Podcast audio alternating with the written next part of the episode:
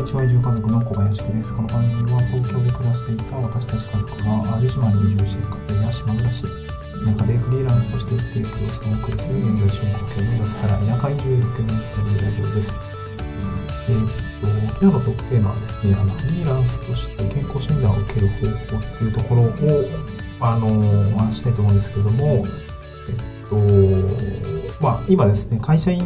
を辞めまして、フリーランスになったんですけれども、えっと、まあ、会社員時代ですね、毎年6月ぐらいに定期検診受けてたんですね。定期検診を受けてました。で、まあ、定期検診で普通に身長、体重測ったりとか、あと、まあ、血液検査をしたり、聴力とか、あと、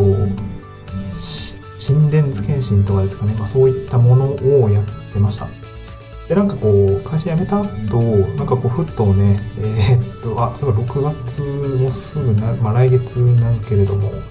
そう、定期検診やってたよな、みたいなところを、なんかふっと本当に思い、本当にふっと思い出して、で、なんていうんですかね。あ、そういえばフリーランスってそういう、なんかこう、定期的なイベント、定期検診ってないなと、ふっと思って、で、まあ、ただね、やっぱり体が資本なのは、まあ、サラリーマンも、えー、フリーランスも変わらないと思います。で、なんならフリーランスの方が体が資本で動けなくなるともう稼げなくなるっていうところで、まあ、体に対するこう健康、健康に依存すると思うんですね。成果みたいなところで。まあもう、あの、会社とかだとそういうふうなものが、仮に休んだ人がいても別に仕事が回るような形にはなってると思うので、うんとフリーランスの方が少しリスクが高いのかなと思っています。うん、なので、まあ、体が資本だからね、あの、しっかり健康診断を受けておきたいなと思ったんですけども、で、フリーランスはどうやって健康診断を受けるんだろうっていうところがちょっと気になったので、調べてみた結果をちょっと、えー、お話をしたいなと思うんですけれども、でフリーランスの健康診断を受ける方法なんですけど、まあ、これいくつかあって、私がちょっと調べてみた方法2つありましたので、その内容をシェアするんですけども、ま、まず1つは、あの、健康保険で、まあ、これ立場によるんですが、あの、健康保険で国保に入ってていない候補じゃなくて、あの、任意継続ですね。あの、まあ、これ会社員からを辞めて、えっと、辞めた人で、健康保険を任意継続している。まあ、任意継続って言ってるのは、あの、まあ、2年間ぐらいですね、あの、元いた健康保険組合に継続して入ることができるので、えっと、これに入る方、入ることを選んだ方になります。で、私も、うんと、ちょっと概要欄にあの共有リンク貼っておくんですけれども、えっとですね、過去回で健康保険、健康保険が高くて、えっと、国庫が高すぎて任意継続に入ったって話をしてるんですけども、えっと、まあ、いろいろね、こう、費用、これまでの所得とか費用っていうところを比較すると、健康保険の任意継続の方が安いケースもあれば、え国保の方が安いケースもあるっていうところがあって、これはまあなんかその人によって別々なんですけれども、私は健康保険の任意継続の方が安かったので、こっちに入ることにしました。で、そうすると、あの、ま、各健康保険組合の方で提携して医療機関で受診することができるようです。で、しかも、まあ、普通に、えっと、定期検診みたいのを、定期検診というか健康診断ですね、受けようとすると、まあ、なんか、それなりにお金がかかる1万とか、ちょっと医療機関によると思うんですけどね、1万ぐらいはかかったりするみたいなところは、と、ざらにあったりするみたいで、まあ、それに比べると、まあ、割安で受けられるっていうところが、この健康保険組合を通してこう提携している医療機関で受診する方法になります。でこれは一つ目で、二つ目が各地方自各地方自治体の,、まあ、あの健康診断を受けるっていうことですね。こう自治体によって集団検診をやっていたりとかするので、まあ、これに入ると、えー、っと、この保険、国保に入っている人とか、あと普通に住んでる人であれば受けられるし、お金もまあ割安だったり、まあ、えっ、ー、と、まあ無料で受けれる立場の人もいるっていう感じです。これちょっと地方自治体の取り決めによって変わるみたいなんですけど、ちょっと私の例をこの後お話ししていきたいと思います。最初の一つ目ですね。えっと、健康保険の任意継続で組合、あの、受ける場合なんですけども、私は、前職システムエンジニアだったんですね。で、えっと、TJK という、えっと、情報、情報の健康組合みたいなのがある、情報サービス、情報通信業の健康保険組合みたいなのがあるんですけど、これに入ってます。ちょっと以後 TJK って略して言っちゃいますけども、健康保険組合のことだと思ってください。で、ちょっとこの健康保険組合ですね、ホームページ持ってますので、ちょっと検索をしてみると、えー、っと、まあ、任意継続されてる方で、えー、と、健康保険、あ、健康診断を受けられる方みたいな、そういう、なんていうね、あの、ウェブページがちゃんとありますので、こちらの内容を見ていくことになります。なので、まずは健康保険組合のホームページで確認するよという形になります。で、えー、っとですね、その後、どうするかっていうと、まあ、中身読んでいくとですね、あの仕組みとしてはこう提携している医療機関がいろいろあるみたいなんですね。で全国に全国各地にありあるようです。うん、で、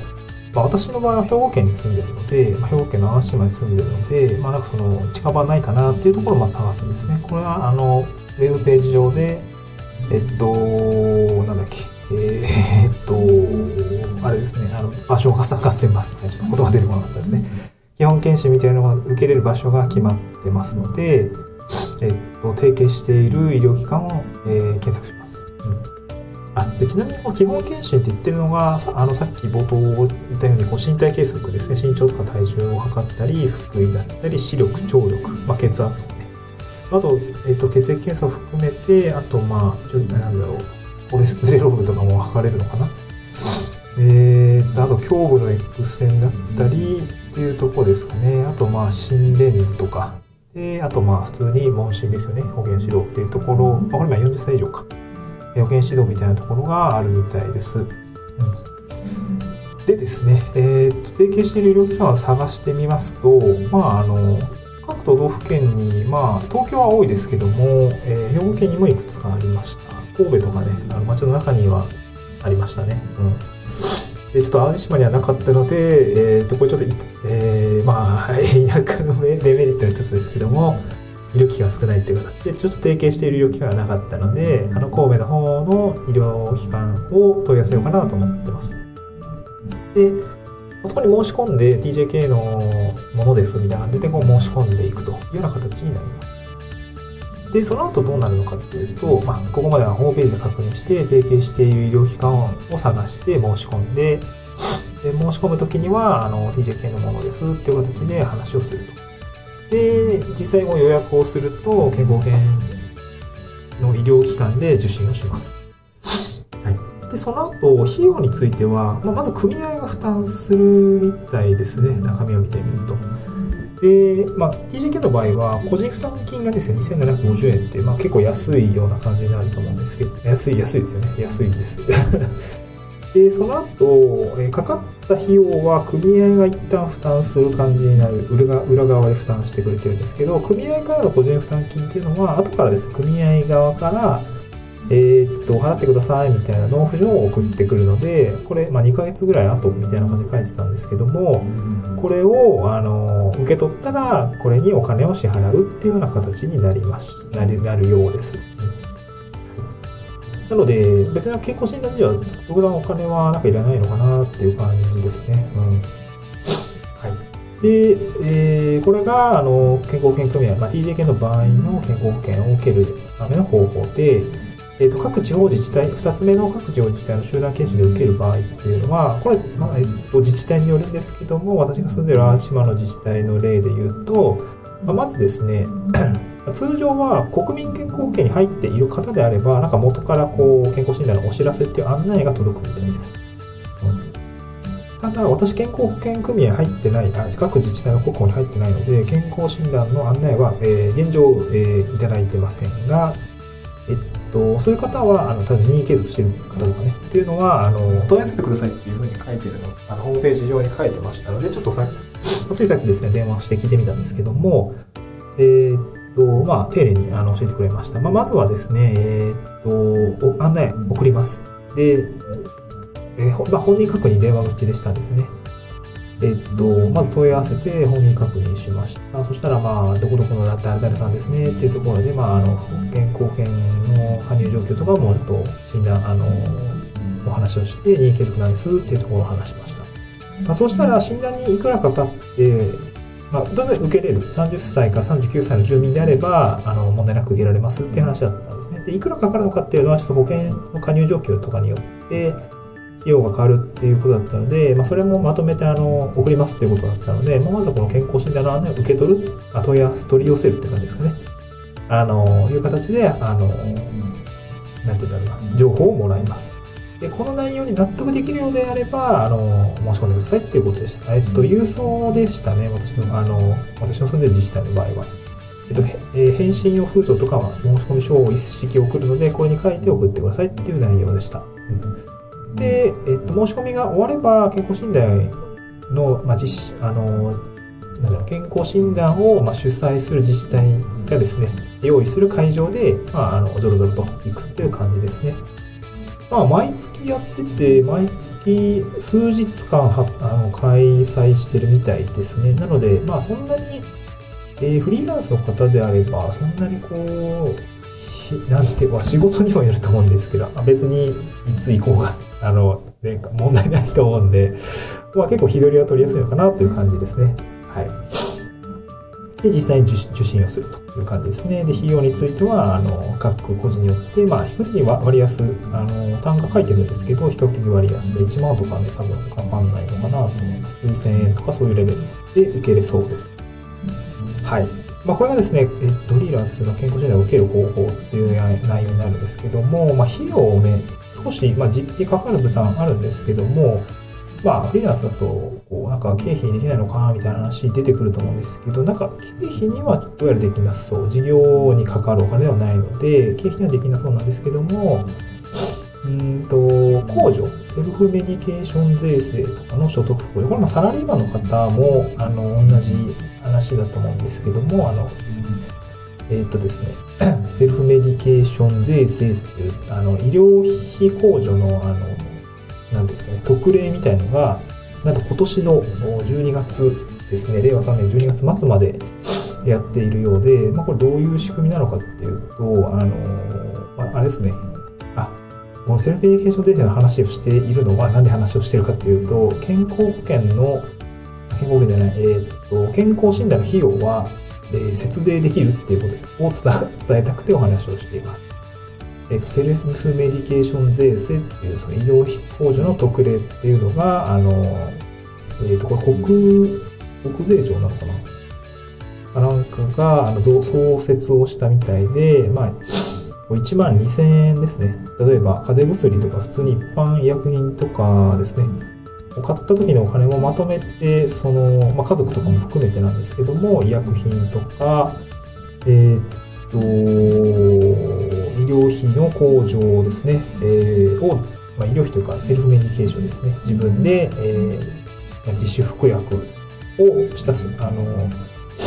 薬っていうのも控除できるよっていう制度があるので、これを使うと、まあ、所得控除があのできますので、まあ、税金がかかるお金ですね、総所得金額から控除することができるので、節税になりますっていう制度があります。まあ、これに健康診断のかかった費用が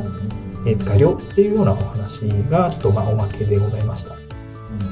うん、はい。私もね、えー、っと、確定申告も毎年やる形になるので、まあ、これもし使えるのであれば、まあ、ちょっと今年、うん、医療費控除、あ、これ注意したいのが、そう申告者が医療費控除を普通に10万以上使ってますってことであれば、医療費控除を使うのであれば、このセルフメディケーション税制は使えないっていう、あそのこっち使うならこっちは使えないよっていう制度なんです。まあ、家族で例えば医療費控除、とかお母さんが、えー、出産するので医療費控除を使います。お父さんは、えー、セルフメディケーションの方でやりますっていうのはなんか認められてるみたいなので、そっちはそれでいいと思うんですけども、えー、っと、だから、一人が両方やるっていうのはできないみたいですね。うん。そういう形みたいです。まあ、なのでね、あの、まあ、レシートとか、あの、薬買った時のレシートとかは一応取っておいて、控除できる金額、えっと、セルフメディケーションの場合はその年中に支払った金額って言ってるのが1万2000円になってるので、まあ、これを超えるようであれば、確定申告した方が節税できるという形になります。で、フリーランスの方であれば、えー、っと、まあもちろんあの日頃からのレシート取ってると思いますけれども、まあ、私もね、習慣つけないといけないんですけどね、えー、ついつい取り忘れちゃうとかえ ちょっと大とっと危なかったりなあるので、これはちょっと気をつけたいなと思いますが、えー、所得控除対象になってますので、